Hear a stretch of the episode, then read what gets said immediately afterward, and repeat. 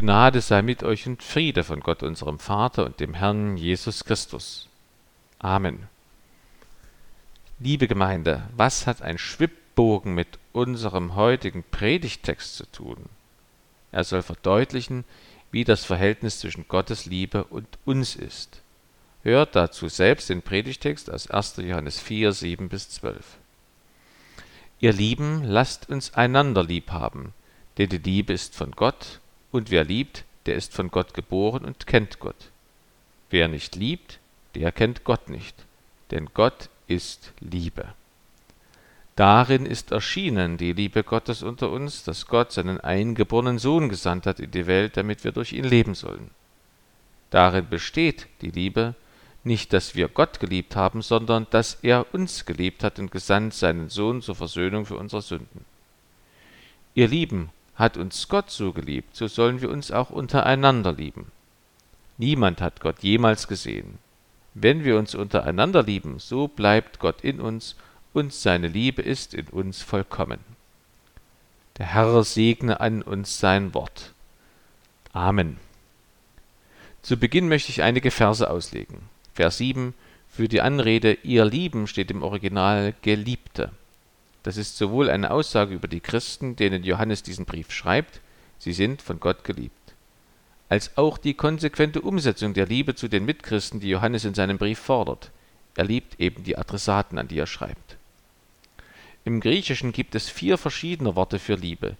Hier ist die Nächstenliebe gemeint, Agape, nicht die Liebe zum Ehepartner, Eros, oder den Kindern, Storge, oder zu den Freunden, Philia.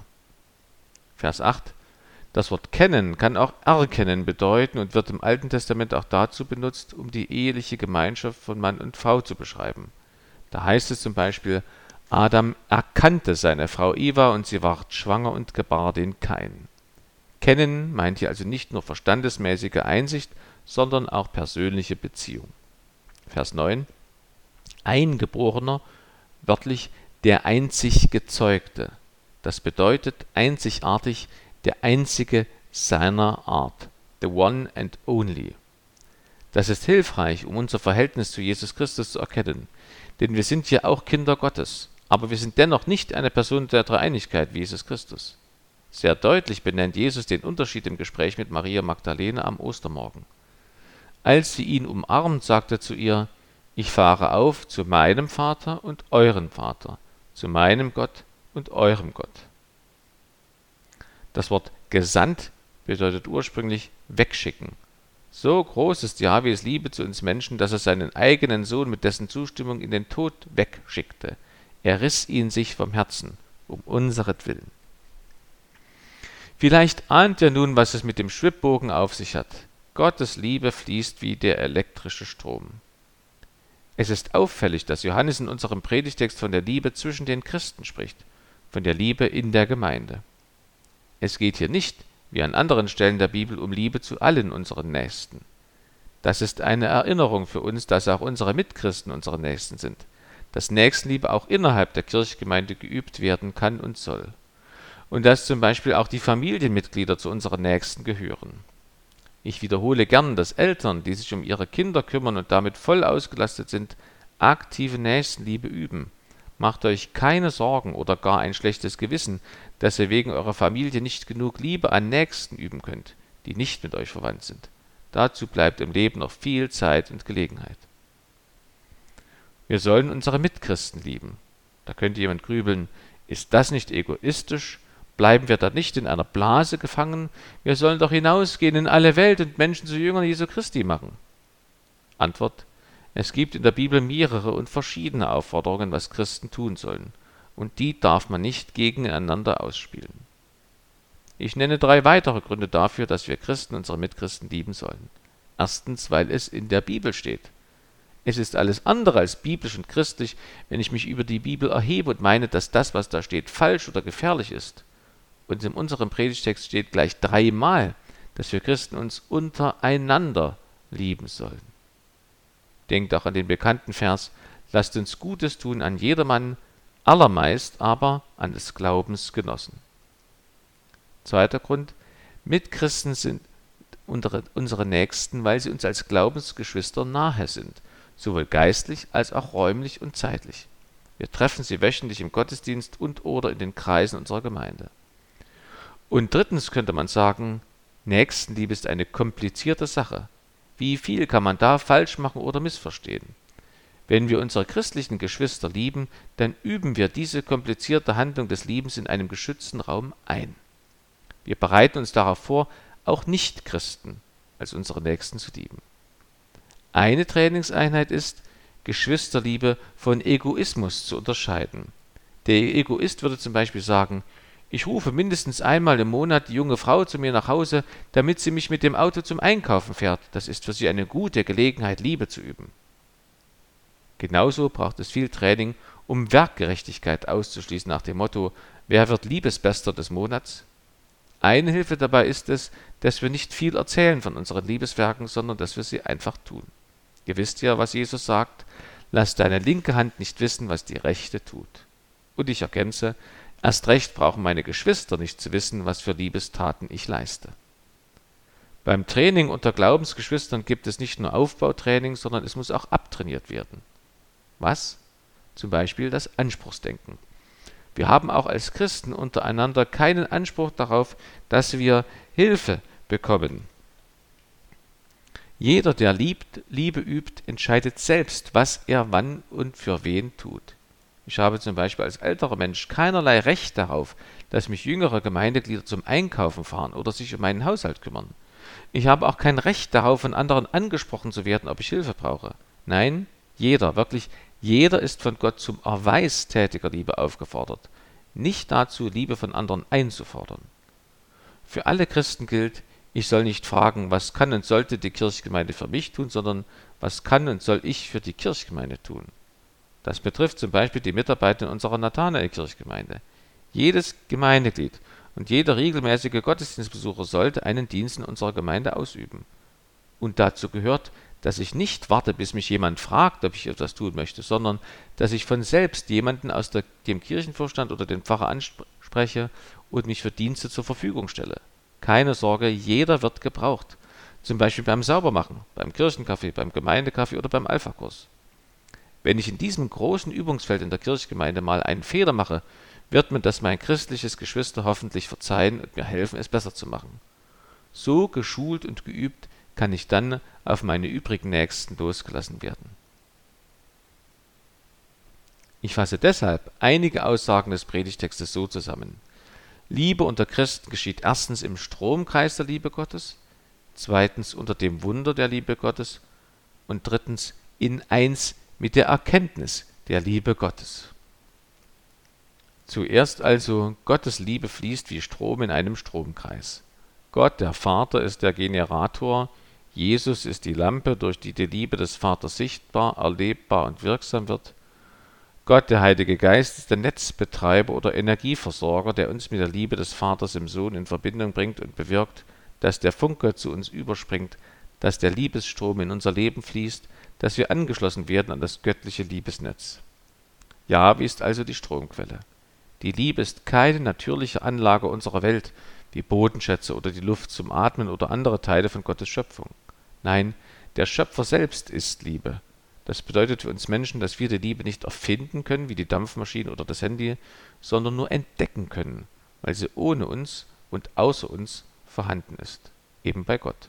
Und wir können die Liebe auch nicht machen oder einfach aus uns herausholen, weil sie nicht in uns steckt, sondern von Gott kommt.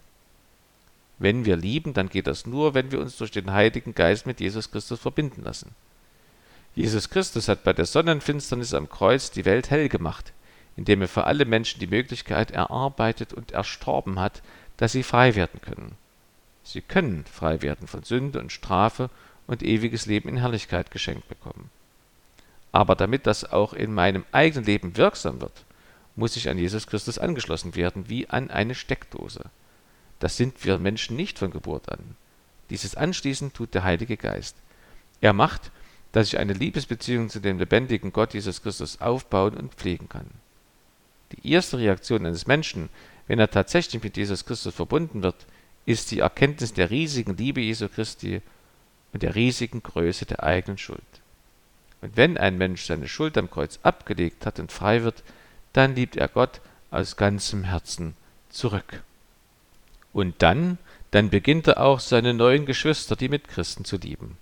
Das ist nicht nur eine mögliche Reaktion, sondern eine logische, fast zwangsläufige Folge, eben weil Gottes Liebe wie in einem Stromkreis zu uns fließt. Und so wie Gott, der Vater, uns Menschen durch die Hingabe von Christus geliebt hat, so dürfen wir Christen unsere Mitchristen lieben. Ja, Gottes Liebe ist wie der elektrische Strom, der immer weiter fließen will. Gottes Liebe will bei uns nicht Halt machen, sondern weiterfließen zu unseren Mitchristen. Und da kommt der Schwibbogen ins Spiel. Der Strom fließt durch alle Glühlampen. Jeder Christ ist so eine Glühlampe in Gottes Stromkreis. Und was passiert, wenn eine Glühlampe den Strom nicht weitergibt? Wenn die Lampe rausgedreht wird?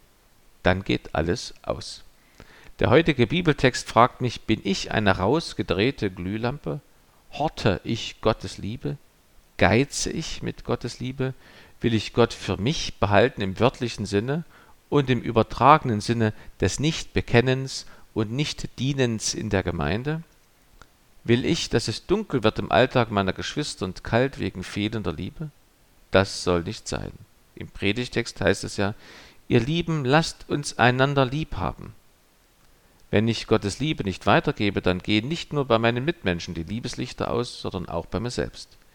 Indem Gottes Liebe wie in einem Stromkreis fließt, bindet Gott meine Eigeninteressen an das Wohlergehen der anderen Christen. Durch die Liebe schweißt Gott uns zusammen. Das ist Gemeinde. Deswegen ist es so wichtig uns Christen, Gott zu lieben. Ich möchte einen weiteren Vergleich nennen. Ich las von einer kleinen Schwefelbergwerkstatt auf Sizilien. Dort steht ein einsamer Bahnhof mit Bahnhofsgebäude, Bahnsteig und Signalanlage. Doch sind dort niemals Schienen verlegt worden, nie ist ein Zug angekommen, nie einer abgefahren, der Bahnhof war tot. Wie ein toter Bahnhof können wir Christen sein, wenn wir nicht durch den Heiligen Geist mit der Liebe des Vaters verbunden sind, wie der Bahnhof mit Schienen ans Gleisnetz der Bahn. Die Kirchengliedschaft ist dann wie eine Fahrkarte, die niemand braucht, es fährt ja kein Zug. Und die Kraft Jesu kommt nie bei mir an, wie keine Güter auf Zügen im Bahnhof ankommen, wenn die Gleise fehlen. Gott hat sich mit toten Bahnhöfen aber nicht abgefunden. Mit seinem Sohn Jesus baut er ein neues Schienennetz, das auch den entferntesten Bahnhof erreichen sollte. Auf den Schienen transportiert er bis heute seine Liebe direkt in die Herzen der Menschen. Wenn die Liebe ankommt, stapeln sich die Gütercontainer irgendwann im Bahnhof. Der Eigenbedarf ist gedeckt. Wohin mit dem Rest? Weiter zu meinen Mitchristen. Der Bahnhof meines Lebens soll kein Kopfbahnhof sein, sondern ein Durchgangsbahnhof werden.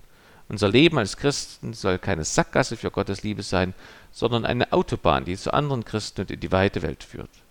Wir Christen tun das an Christi statt. Im Predigtext heißt es, niemand hat Gott jemals gesehen. Wenn wir uns untereinander lieben, so bleibt Gott in uns und seine Liebe ist in uns vollkommen. Den Satz könnte man auch so übersetzen. Wenn wir uns untereinander lieben, so bleibt Gott in uns und seine Liebe kommt in und durch uns zum Ziel. Dieser Vers des Johannesbriefes erinnert uns an das Johannesevangelium. Dort heißt es am Anfang, niemand hat Gott je gesehen. Der Eingeborene, der Gott ist und in des Vaters Schoß ist, der hat es verkündigt. Der Unterschied in unserem Predigtext ist, dass anstelle des Christus nun die Christen verkündigen. Auf mir lastet also große Verantwortung wegen meiner Position im göttlichen Liebesstromkreis. Da könnte mir so bange werden, dass mir die Liebe Gottes eher Angst einflößt, statt mich durch Freude zu stärken. Doch Furcht ist nicht der Liebe, steht in der Bibel.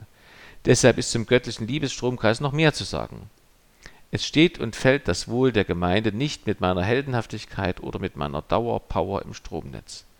Die hat nämlich kein Mensch. Nein, die Liebe unter uns Menschen vollzieht sich unter dem Wunder der Liebe Gottes. Das ist der zweite Gedanke der Predigt. Gottes Liebe ist nicht angewiesen auf mich. Oder andersherum, Menschen können nicht verhindern, dass Gott seine Liebe auf andere Menschen ausgießt. Und noch einmal anders formuliert, wenn ich gegen meinen Willen schwach bin, dann muss an meiner Schwäche nicht die Welt leiden. Gottes Liebe ist größer. Und sie fließt immer von Gott zu mir nach. An dieser Stelle hat der Vergleich mit dem Stromkreis und dem Schwibbogen ausgedient. Da kommt er an seine Grenzen. Gottes Liebe will zwar durch uns zu anderen Menschen fließen, aber das ist nicht der einzige Weg für sie.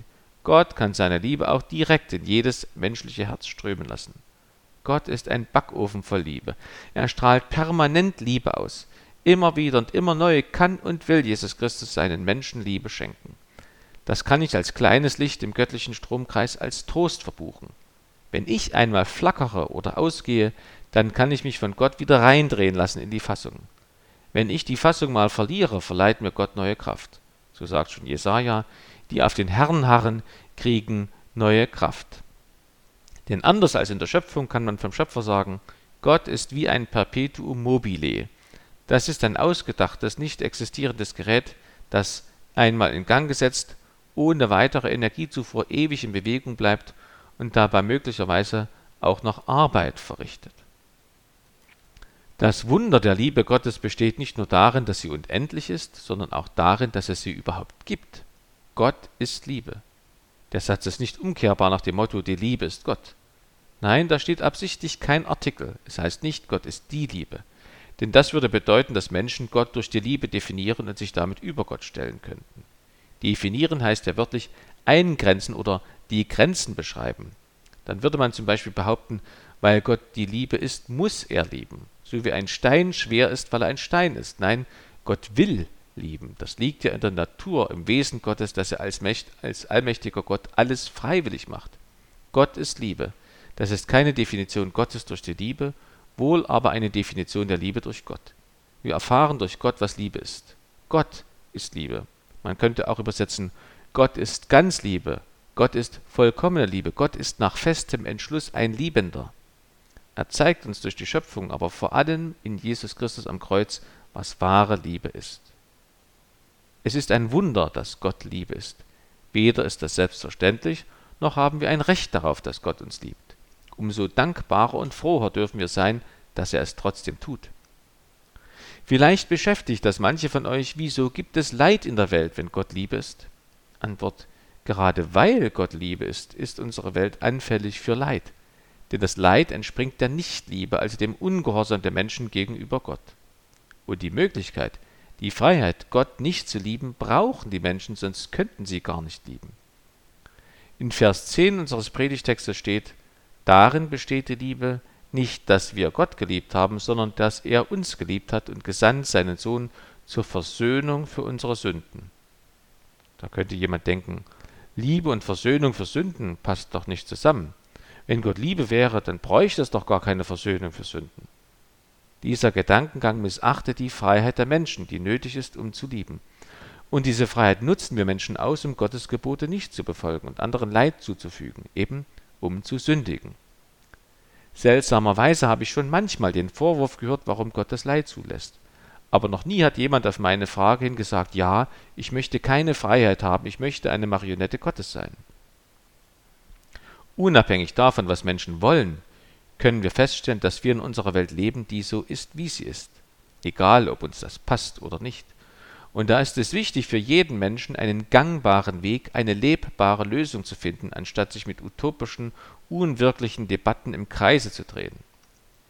Wenn man aber feststellt, dass es in unserer Welt nun einmal Leid gibt und wir in dieser Welt leben müssen, dann kann die Erkenntnis reifen, die Liebe Gottes ist ein Wunder. Denn Gott der Schöpfer könnte mit jedem Recht alle seine Geschöpfe und allen voran uns Menschen vernichten. Erstens, weil wir ihm gehören, zweitens, weil wir nicht machen, was er befiehlt. Er könnte uns mit jedem Recht vernichten, aber was tut er? Gott liebt uns und leidet deshalb an und durch uns und er leidet mit uns mit. Ja, Jesus nimmt das Leid der Welt auf sich und verwandelt es dadurch in einen Weg in die Freiheit. Wer den Weg von Jesus Christus geht, kommt in die ewige Herrlichkeit und erlebt schon in diesem Leben Erfüllung. Das heißt, dass man merkt, Jesus genügt. Ein Lied bringt das auf den Punkt, allein deine Gnade genügt. Manche Philosophien und Religionen sehen als besten Ausweg aus dem Leiden das an, dass wir Menschen gar nichts mehr empfinden können, eben auch keine Schmerzen mehr. Dieser Gedankengang wird dadurch erkauft, dass man natürlich auch nichts Schönes mehr erleben kann. Was für ein Wunder ist dem gegenüber die Liebe Gottes. Sie trägt nicht nur das Leid, sondern ermöglicht Freude die Fülle. Das ist Liebe, das ist Gott. Nun gibt es auch Menschen, die dennoch der Meinung sind, dass sie die Liebe von Gott nicht wollen. Solche Menschen können sich immerhin eine Frage stellen.